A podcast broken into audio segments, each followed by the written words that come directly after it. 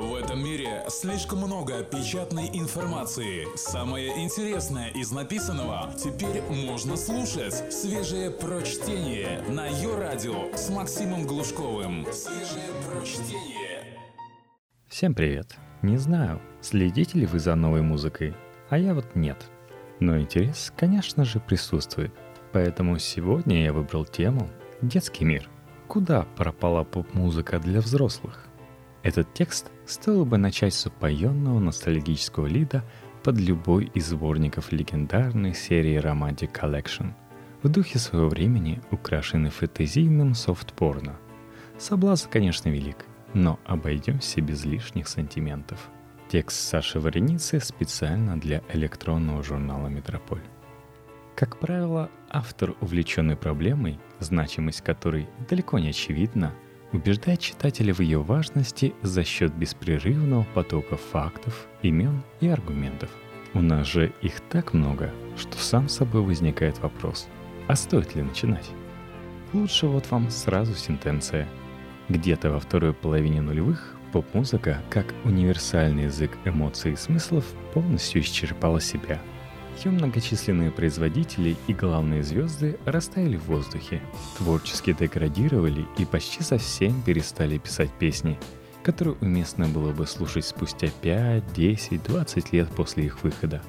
Поспорить с этим можно. Тема широкая, с массой частностей. Но на любой аргумент в лице Тимберлейка или Лана Дель Рей – Человек, заставший 90-е, обрушит на вас сверкающей бронзой да золотом сводный плейлист популярных радиостанций, на которых по-прежнему львиную долю эфирного времени занимают вечно зеленые хиты Сейд, Стинга, Джорджа Майкла, Руби Уильямса, Шер, Элтона Джона и Линди Перри. Где их аналоги сегодня? За последние пять лет огромная многомиллиардная индустрия не представила нам ни одного нового зрелого исполнителя, способного войти в историю музыки и ознаменовать своим творчеством названный нами период. Давайте вспомним конец 2000-х годов. Хорошей поп-музыки и мощных чарт-брейкеров становилось все больше. Билборд уже не фиксировал новых рекордов сродни тем, что регулярно случались в 80-х, 40 недель на первом месте Майкла Джексона, 7 треков одновременно в британском топе от студии Stock, Aitken and Waterman и прочее. Тотальное преимущество и гегемонии остались в прошлом. Уже с начала нулевых лидеры сменяли друг друга едва ли не каждую неделю. И это быстро стало нормой. Владельцам радиостанций, диджеям, меломанам – Грех было жаловаться на новое поколение музыкантов. Артисты вроде Maroon 5, Scissor Sisters, Amy Winehouse, Beyoncé стабильно выдавали неплохого качества разноплановый материал, который не резал слух гурманам и был с первых нот узнаваем обывателями. Урежание декоративных борцов за андеграунд вроде Ноэля Галлахера или Эминема вдруг перестало производить должный эффект – Поп-музыка стала равной своему слушателю, который выбирал ее сознательно, без хитрых маркетинговых уловок и голых тел в кадре. Все было хорошо, но внезапно случился финансовый кризис, мировой. Все вдруг запаниковали, а потом столь же внезапно успокоились. Миновал 2008 год, и люди вернулись в магазины, продолжили брать кредиты и тратить деньги не только на хлеб, но и на зрелища – по общей логике, на музыке, как одном из тех видов товара, что потребительскую корзину попадает только при наличии в ней свободного места и при должном размере этой корзины, подобные события должны были отразиться лишь косвенно.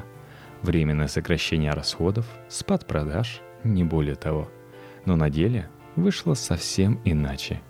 Кризис в корне изменил глобальный запрос, правила игры – приняв который музыкальная поп-индустрия стала чем-то совсем другим.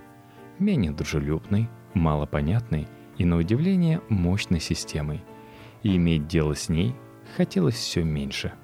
Причем случилось это уже после волны воодушевляющих революций имени MySpace и Napster, которые, казалось бы, ославили позиции менеджер-лейблов, десятилетиями заграждавших путь действительно талантливым артистам, редутам из собственных протеже – но перейдем к примерам.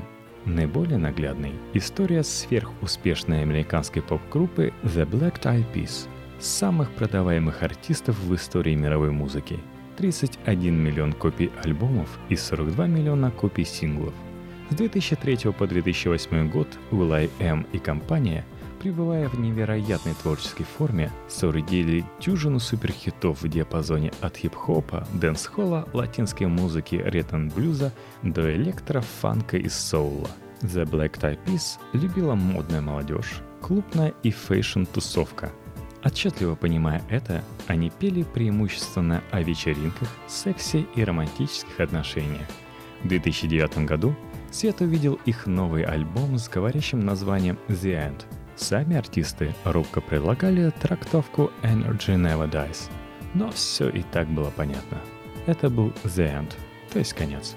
В самом буквальном смысле слова.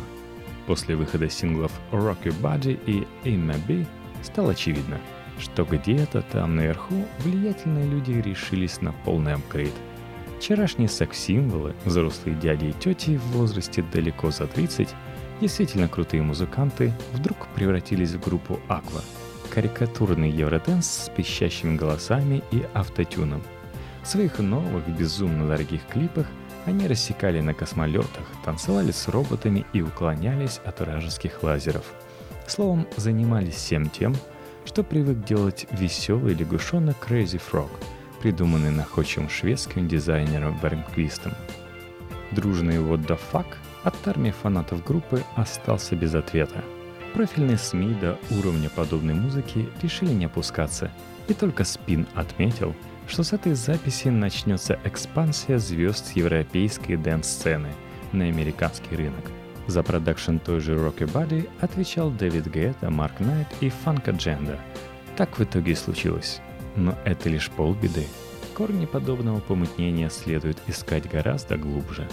Крупнейшие менеджеры планеты, терпеливо ждавшие развития ситуации, сложившейся в 2008 после выхода из кризиса с удивлением обнаружили, что прибыль перестала приносить их главная золотая антилопа. Бэк-каталоги заслуженных поп-артистов прошлых лет. Не помогла исправить ситуацию и череда грандиозных камбэков – от NXS и The Who до группы Yoss, Wind and Fire. Всегда ведь работала. Новые, безликие, скучные альбомы старых кумиров — это лучшая реклама для повторной продажи их же классических записей. Но в этот раз не получилось. Окончательно отмирали CD. Еще не начал возвращать позиции винил. В цифровом пространстве шла битва за сферы влияния, и взрослая аудитория просто вышла из игры — Многие люди потеряли интерес к музыке, перестали за ней следить и ждать появления новых героев. Тем временем ведущим лейблам совсем не хотелось мириться с резким сокращением доходов, начинать все заново и рисковать, экспериментируя с новыми стилями. Щупая своего клиента, они быстро нашли его слабое место – дети. Гениально! И ведь точно не откажешь. И если подарочный бокс-сет Depeche Mode всегда можно подождать, то Crazy Frog — это почти святое. Только свежее прочтение на Йо-Радио. Так, мировая поп-музыка резко и без сожалений снизила свой возрастной ценз и двинулась по пути масштабной инфантилизации. Отсюда это дикое, необъяснимое увлечение евроденсом, простыми мелодиями на дешевых синтезаторах, давно отживших свое. Плевать, что думают взрослые — Детям это нравится. Пусть остается Ферги, пока мы вырастим новых героев. Но только вместо сексуальных «ух» и «ах» она теперь будет петь какие-то частушки с хай-пич эффектом, искажающим голос, словно шарик с гелием. Дети в восторге. Впрочем, The Black Eyed Peas мучились недолго. Принеся в жертву собственную успешную карьеру, и растеряв почти всех прежних поклонников, они исполнили роль спасательного круга для лейба Interscope, на полном ходу летевшего в глухой тупик. В 2009-м эксперименты кончились, и уже в новое десятилетие мир вошел с плеядой музыкальных идолов иного типа. Группы миловидных тинейджеров на любой вкус, розовощекий Джастин Бибер, примерные мальчики Jonas Brothers – кукольная Селена Гомес, Деми Ловато, Тейлор Свифт и многие другие. Несовершеннолетние подростки едва ли не впервые в истории музыки стали вдруг получать престижные награды, занимать призовые места в чартах, собирать стадионы. Родители детей в возрасте от 2 до 18 лет делали им миллионные состояния. И это означало лишь одно – Ставка сработала, а значит новый тренд пришел надолго. Отличный ход, браво. Но вот уже пять лет в воздухе висит один единственный вопрос. Неужели все решают исключительно деньги? Даже на таком уровне, где сидят лучшие стратегии, аналитики мира, всем плевать на собственный имидж, будущее и след в истории? Конечно нет. У глобальной перестройки и очевидного крена в сторону детства – есть целый ряд сторонних причин. Отчасти подобное поведение сильных мира сего в области музыки можно считать вынужденной мерой. Во избежание демонизации музыкальных менеджеров первого эшелона стоит сказать, что те самые взрослые звезды, по которым все мы так сильно скучаем, в середине нулевых начали дружно слетать с катушек. В лихих 80-х и 90-х любые проблемы с артистами решались довольно просто – Сверхприбыли позволяли боссам лейблов закрыть рот любому склочному подопечному, от Мика Джаггера до Мэрилина Мэнсона. Больше девочек, кокаина и нарисованные с потолка бонусы в несколько миллионов долларов. Вопросы сняты? Но стоило этой лодке едва заметно качнуться, как все дружно устремились за борт. Подняв архивы музыкальных журналов восьмилетней давности, вы убедитесь в этом сами – Каждая вторая топ-новость того времени рассказывала о судебном разбирательстве между очередной суперзвездой и злобным мейджором, который годами держал ее в рабстве. Спору нет. Классические 11-летние контракты с многотысячными неустойками были предельно жесткими. Они требовали пересмотра и оптимизации. Но артисты ведь совсем не хотели заниматься поиском компромиссов – они шли на обострение, стараясь разорвать договоренности с лейблом и не понести при этом никаких потерь. Впереди маячили новые горизонты. iTunes, монетизация на YouTube, мобильный контент. Крупные лейблы и сами понимали, куда все движется, но не могли перестраиваться так быстро. Они все еще предлагали старые методы – заноса на радио и широкую сеть распространения компакт-дисков – в Self-Made ушли Radiohead, Nine Inch Nails, The Prodigy, Limp Bizkit, Moby, Bjork. После нещадной критики Sony Music попрощались с большим шоу-бизнесом Джейми Роквай. Самым разумным шагом в этой ситуации было бы поискать замену. Но молодые артисты не спешили связывать себя обязательствами на столь долгий срок. К тому же набирались опыта и расширяли свое влияние инди-лейблы – Такие компании, как FOED, Sub Pop, XL, Domino, Warp Records и Ninja Tune уже ничем не уступали мейджорам и давали своим артистам почти полную творческую свободу. При желании они часто включались в гонку, легко вводя из-под носа у EMI или BMG каких-нибудь ярких новичков вроде The White Stripes, The Shins и Franz Ferdinand. Гнуть свою линию в таких обстоятельствах становилось совсем непросто – то ли дело дети. Никаких тебе судов, скандалов, завышенных требований, кризисов, схваток с конкурентами. Работать с детьми куда комфортнее. Дети-слушатели полностью лишены иммунитета к рекламе. Дети-артисты, пусть и капризны, но доверчивые и старательны. Лепить из них можно все, что угодно. Так большой шоу-бизнес ушел на каникулы. Решил пожить в свое удовольствие, отпустив вожжи качества и предоставив выбор исторически лишенный вкуса толпе. Тут как тут был Роб Айгер, нынешний CEO империи Дисней. В тот момент он готовился войти в совет директоров компании Apple и к 2011 исполнил эффектное комбо. Всей 40-миллиардной мощью своей медиамашины он подтолкнул тинейджер поп в тотал мейнстрим мировой музыки, переведя всех указанных выше малышей из амплуа звезд телешоу и детских сериалов в когорту популярнейших исполнителей сначала Америки, а потом и всей планеты. В момент шокирующего превращения образной Ханны Монтаны в любимую модель старого извращенца Терри Ричардсона, скандальную старлетку Майли Сайрус, эстафета у Дисней подхватил iTunes – Стремящийся к доминирующей позиции среди музыкальных онлайн-магазинов, серия стал в полный рост одновременно с приходом нового поколения артистов и нового же поколения их поклонников. Что важно, мир стал стремительно меняться. Все идеально складывалось в новую реальность. Компакт-диски канули в лету, молодежь обзавелась новыми гаджетами и плеядой собственных кумиров, буквально выросших вместе с ними. Юные суперзвезды радостно катали по 200 концертов в год, прекрасно понимая, что уже к своим 25 они смогут начать совершенно новую жизнь, в которой больше никогда не придется работать. Мейджор-лейблы и вовсе были на седьмом небе от счастья – уже в процессе они пришли к осознанию, что теперь могут не только больше зарабатывать, но и больше экономить. Детям не нужны лучшие сессионные музыканты, самые дорогие студии мира и костюмы от парижских кутерье. Казалось бы, идиллию могли нарушить списанные в утиль легенды еще совсем свежего в памяти прошлого. Любой из них парой новых ярких хитов – способен был пробить серьезную брешь в концепции творческого превосходства юных талантов.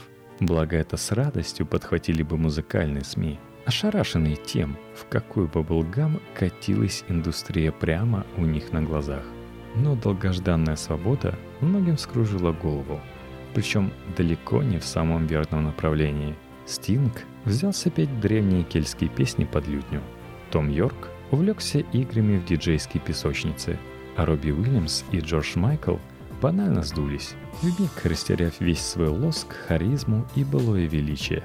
Меломанов 30+, тем временем перевоспитали в аудиофилов, научив ценить не количество, а качество. Разочарование от новых релизов они с легкой компенсировали переосмыслением старых. Ах, вот как звучит Metallica 86-х с такими-то новыми кабелями в супер аудио Blu-ray DVD – на этой теме повернулось изрядное количество народу. Людям, сохранявшим интерес к поп-музыке и способность к критическому мышлению, впарили ладно скроенную историю про детей Индиго, которые вот, наконец, подросли и поражают нас с размахом собственных ранних талантов. Отличная попытка, но поверили немногие. Стоит лишь слегка раздвинуть кулисы, чтобы понять, современный тин-поп – не имеет ничего общего с бэби-бумом 60-х прошлого века, когда 20-летние The Beatles, The Rolling Stones и их менее успешные коллеги стерли с лица земли всех своих конкурентов, явив собой новое поколение творчески развитых детей, выросших в неполных семьях в послевоенные годы. Нет, здесь сменился фасад, но не действующие лица – Обслуживают детвору высококлассные профи с огромным багажом былых достижений. Канадский композитор и пианист Стефан Мочио с легкостью волшебника дарит Майли Сарус основной хук Wrecking Ball, а The Weeknd — мегахит для саундтрека к 50 оттенкам серого. Ему не жалко. Над пианино Стефана висят памятные награды за платиновые синглы Селен Дион, Джоша Грубана, Сил, Сара Брайтман и многих других — да что там, он джемил с самим Биллом Клинтоном на 60-летнем юбилее последнего в Торонто. Мочью совершенно наплевать, будут ли его считать соавтором новых молодежных хитов. Главное, чтобы его имя было верно написано в чеке. Аналогичной позиции придерживается сонграйтер Эстер Дин. Сегодня он пишет для Селены Гомес, а в 90-х работал с Мэри Джей Блайдж и Ар Келли – Большой папа Трики Стюарт, придумавший судьбоносную «Baby» для Бибера, вообще не воспринимает всерьез вопросы об этом сингле. Влиятельный менеджер A&R лейбл Epic Records, автор хитов Мадонны, Уитни Хьюстон и Марайи Кэри, Стюарт признается, что не ведал даже, кому вообще была предназначена написанная им песня. Подобных историй довольно много, но они не станут нашим хэппи-эндом. Согласно свежим данным, в данный момент наблюдается активный прирост взрослой аудитории среди пользователей iTunes, Google Play и Spotify. Наконец-то освоили. По этому поводу из небытия экстренно возвращаются десятки, казалось бы, обреченных на вечное забвение артистов. Led Lepers и The Offspring до Чарли Уилсона и Дюран Дюран – это пока тестовая проверка, но уже в следующем году баланс возрастных групп среди покупателей музыки, нарушенный чуть более пяти лет назад, может быть восстановлен. Причин не писать хороший осмысленный поп становится все меньше.